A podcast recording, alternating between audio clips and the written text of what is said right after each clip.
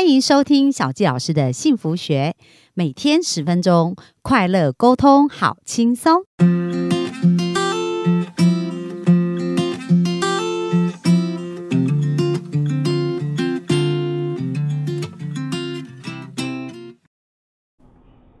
欢迎收听小吉老师的幸福学。那本周呢，我们要跟大家谈的就是有关于亲子的教养哦。那昨天我们听到非常精彩啊，就是我好朋友美坚呐、因为我看他们呃现在妈妈跟孩子坐在一起，可是感觉就真的很像朋友，而且很特别是妈妈说，诶，我没跟我儿子说要做什么，只说有一个人要来录音，然后请你一起来。那你知道我听很多孩子跟父母的关系就是这样，父母要叫孩子做什么，孩子都很叛逆，都不想做。可是他们从这个对话可以感觉到，他们真的是有一个很好的关系哦。所以接下来我们今天呢，就继续来探讨，到底在这个教养的过程、这个成长的过程，他们怎么能够做到，就是呃，像这么好的好朋友的一个关系。那刚好今天也要讲到朋友篇，那我们就把时间交给美坚。大家好，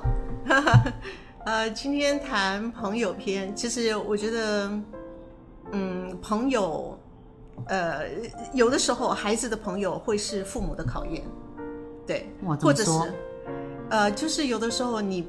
有些有些父母，或者是像我们以前的话，我们也会有的时候也会希望孩子不要跟某一些人在一起，哦，对，有时候会担心哦被带坏或者什么之类。对对对，那像西伟的话呢，呃，他就是他就是从小就是一个很很好动的一个孩子。那嗯、他的朋友呢，他常常在外面玩，跟朋友玩玩。对，那呃，越来越大的时候呢，我们就你进入青少年的时候，如果你跟很多外面的朋友玩，你在外面玩，有的时候你不你不知道你的孩子在外面做什么，对，你知道我的意思吗？嗯，对，所以呢，那个时候他，嗯，而且他又是体育班的孩子，对，他是打网球嘛，哈，嗯那他们班其他同学都是其他体育项类的做运动会运动的。对，对那当然在呃青少年时期，父母亲还有另外一个担心，就是呃会不会交到坏朋友？嗯，对，然后我们还有另外一个担心，就是因为我们是教会的，我们是教会的人嘛，对，我们当然希望孩子能够去教会，然后就是比较不受这种外面就不太。不太良好的环境的影响。那朋友是占了很大的一个部分，嗯，对。那所以呢，又又因为他个性的关系，他的交友广阔，你知道吗？他小的时候就很，他的朋友是很多的，他，都是那个头，对，所以我们就就很不喜，呃，所以他就是呃，跟会跟一群很多的朋友在一起，然后他都是那个头，你知道吗？他都会就是很多人会跟他，对他看起来就只知道是孩子王，你知道吗？对对 对，所以呢，我们但但是一方面我们也担心他呃青少年可能会有的叛逆，对，呃青少年可能交友他不就是他他不会分因为那么多，对他不会分那么多，只要有朋友他就很高兴啊这样。但是我们做父母的，我们总是怕他会交到坏朋友啊，对，对，所以呢，我先生就是想到一个方法，请他的朋友来家里吃饭。对，你记得吗，弟弟？啊，那个我们就请他一票子的朋友到家里吃饭，然后正好呃，可能是第一次是感恩节吧？是吗？是感恩节吗？就是我们我在家里烤火鸡，然后请他们来吃饭。嗯，然后再呃，就是认识他们，呃，因为他们跟他也是呃朋友一段时间了嘛，对，然后我们就认识他的，跟他经常跟他在一起的朋友，然后请他们吃饭，然后呃，然后在吃饭当中呢，我们就会跟他讲啊，他说。呃，就会跟他们跟他的朋友说，呃，因为我我们是我们是去教会的人哈，嗯。所以西伟啊，他不会抽烟，不会喝酒，不会喝咖啡喝咖啡也不喝茶，所以你们在外面啊，你们要帮我们，哦，就是他如果有做这些事情，你们要劝他。嗯，我我我我先生是用这样子的方式，哦，就让他们知道我们家是有一个标准。准的。对，那我们我们教会是不抽烟、不喝酒、不喝茶、喝咖啡。那嗯，像烟跟酒，常常是国中生。很多国中生很好奇会这样，所以我们也怕他在外面会背着我们，然后会做这些事。当然，我们知道这可能是年轻人的一种一种探索，对但是我们还是不希望这种事情发生，对，所以我们就跟他的一方面跟他的朋友建立好关系，另外一方面，呃，也让他们知道说，哎，这个孩子他是有生活原则的，对，这样，对，希望他们可以帮助我们，嗯这样，所以他们应该觉得他们那种感觉就觉得哇，自己好像很重要，然后可以协助外。那我很好奇哦，那像呃西伟，你爸妈叫你邀朋友来家里吃饭，你你那时候的想法跟感觉是什么？你在讲的是哪一次啊？就是呃张在宏啊，那个谁啊，呃什么玉成啊，哦，他们他们第一次来的时候，还是你觉得很自然，或者是你有因为其实我们家常常有人来吃饭，嗯所以对不对？我们家常常有人吃饭，所以我们要请他的朋友来吃饭，他也不会觉得奇怪，不是太突兀的事情啊。就说如果这件事情是你平常家里都不会做，然后我突然要你请你的朋友来吃饭，这件事这样子的话，你可能会很很突突然，因为你不习惯的。但是我们家经常有人，我们会请别人到我们家吃饭，这样。你哎你说说吧，你的你还记得吗？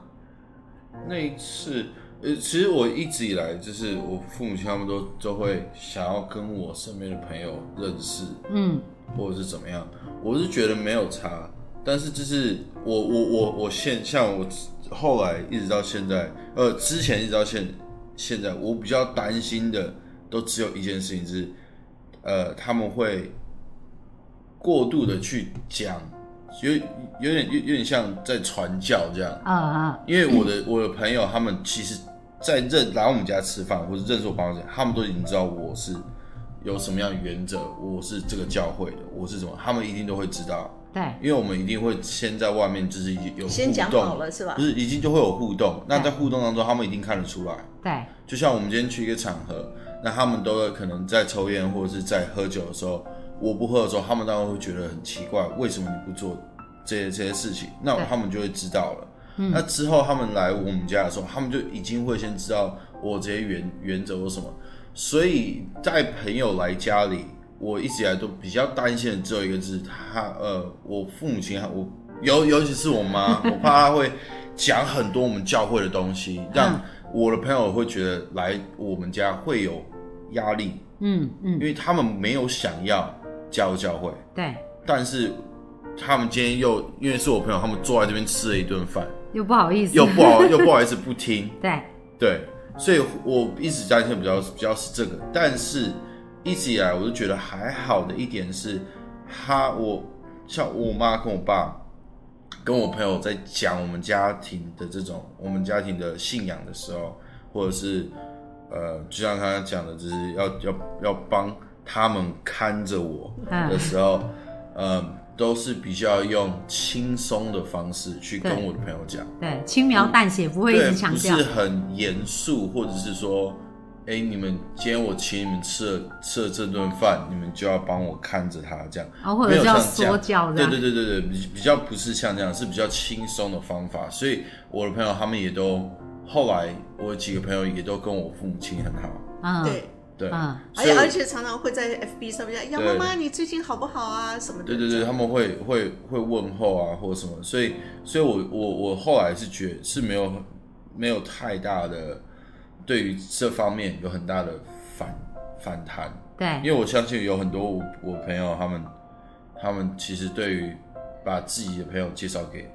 他们自己的父母亲是他们不会这样做的。对啊，因为怕父母干涉很多这样，对对对对对，所以所以我后来也就觉得，哦，那就就就是这样。像我到现在，我也都还是会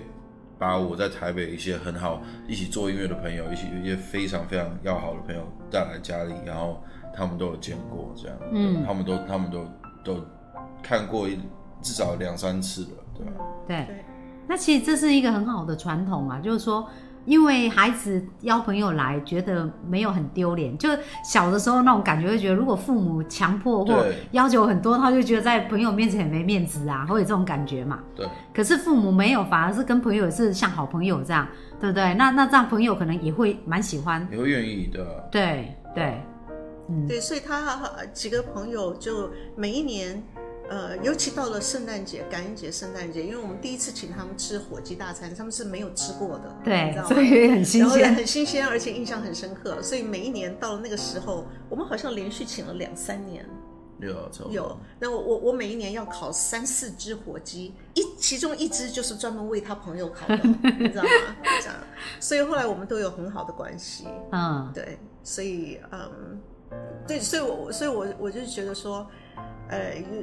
对我们做父母的在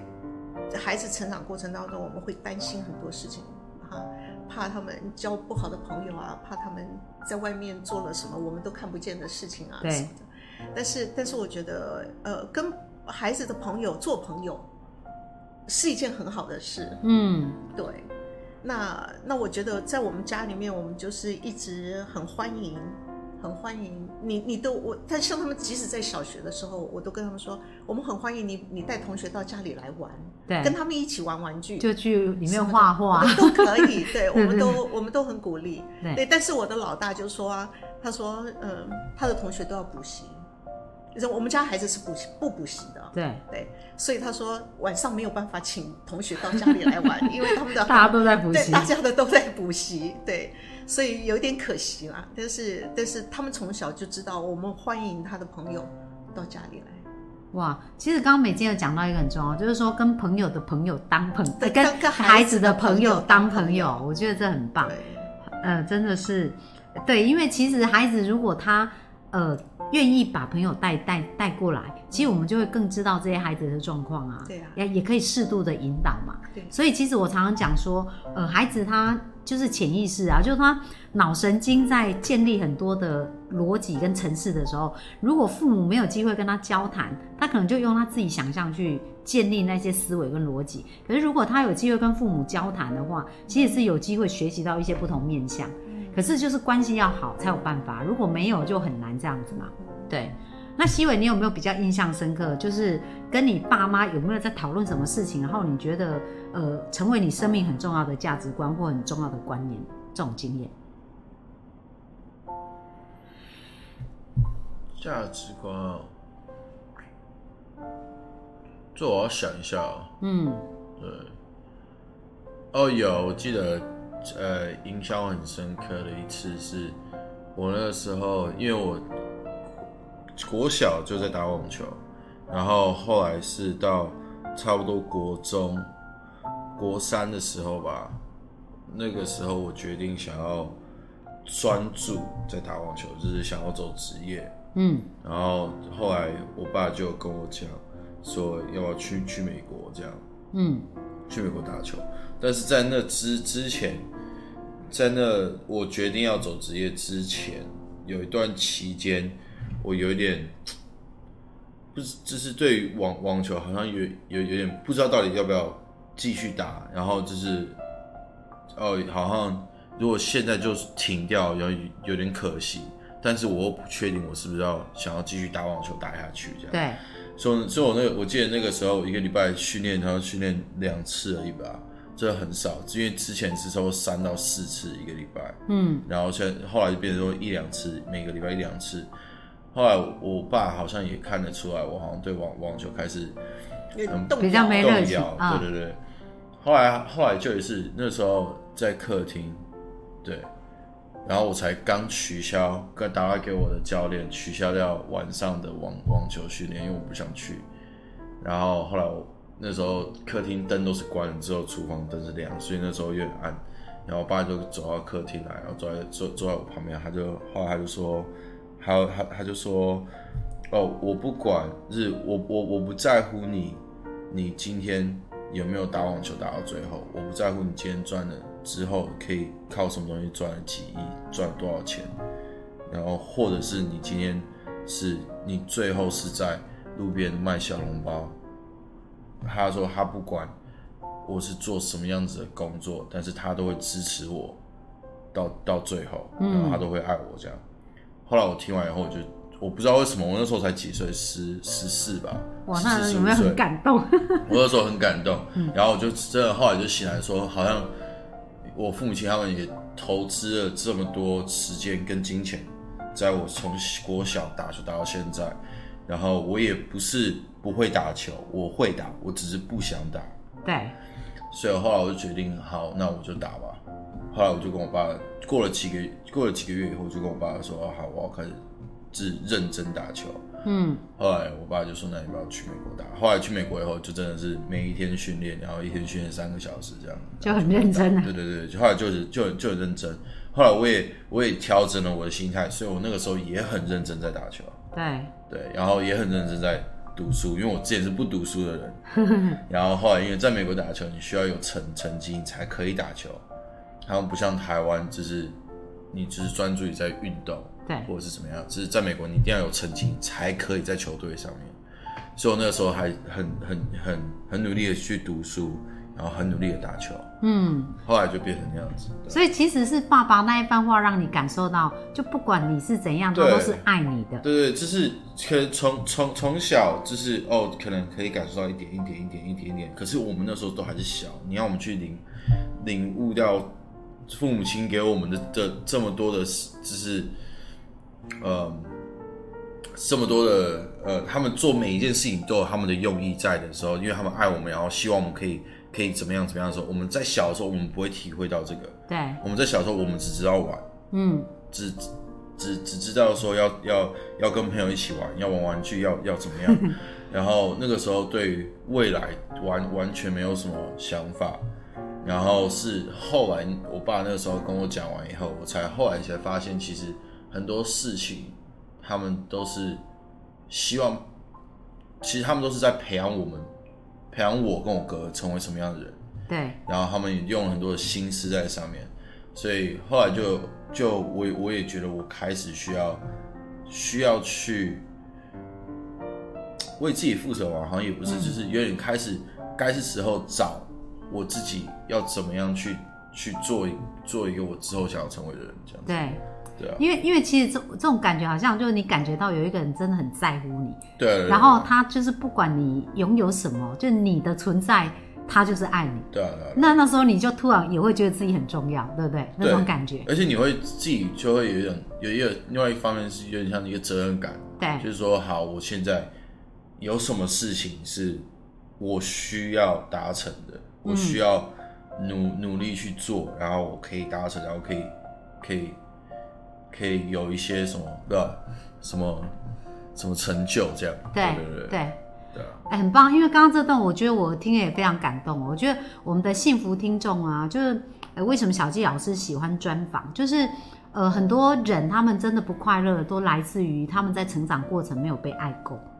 所以他们就很匮乏。那可是刚刚像这一段，就是其实你好好爱孩子，他并不会滥用你的爱。就当他真真的感到你是没有条件在爱他，他自然而然就会变成一个很自动自发的人，因为他觉得自己很有价值。然后自己是值得更好，所以我要鼓励我们各位听众，就是说，呃，不管过去哦，就是你的原生家庭、你的父母，你有没有感受到这种爱？但那都是过去，我们也没办法。可是从现在开始啊，我们可以学习开始，好好跟自己内在的小孩对话，就是用刚刚这样子那一个父亲对孩子的对话一样，我们也可以把那段对话用在我们自己身上，然后重新好好的爱自己。那我觉得我们的生命就可以呃越来越好。哦，那非常感谢我们刚刚哎交朋友，然后可以聊到这么多，我觉得真的是非常棒。哦，那那很更精彩了哦，就是在明天呢，我们还会有更精彩的分享。那明天我要分享的是什么呢？我明天要讲成绩跟功课，我想这也是很多父母头很大的哦。但是我觉得他们家真的有非常非常精彩的故事，所以所以各位听众，我们明天准时在线上跟大家继续见面喽。那我们就在这边跟大家说一声拜拜，拜拜。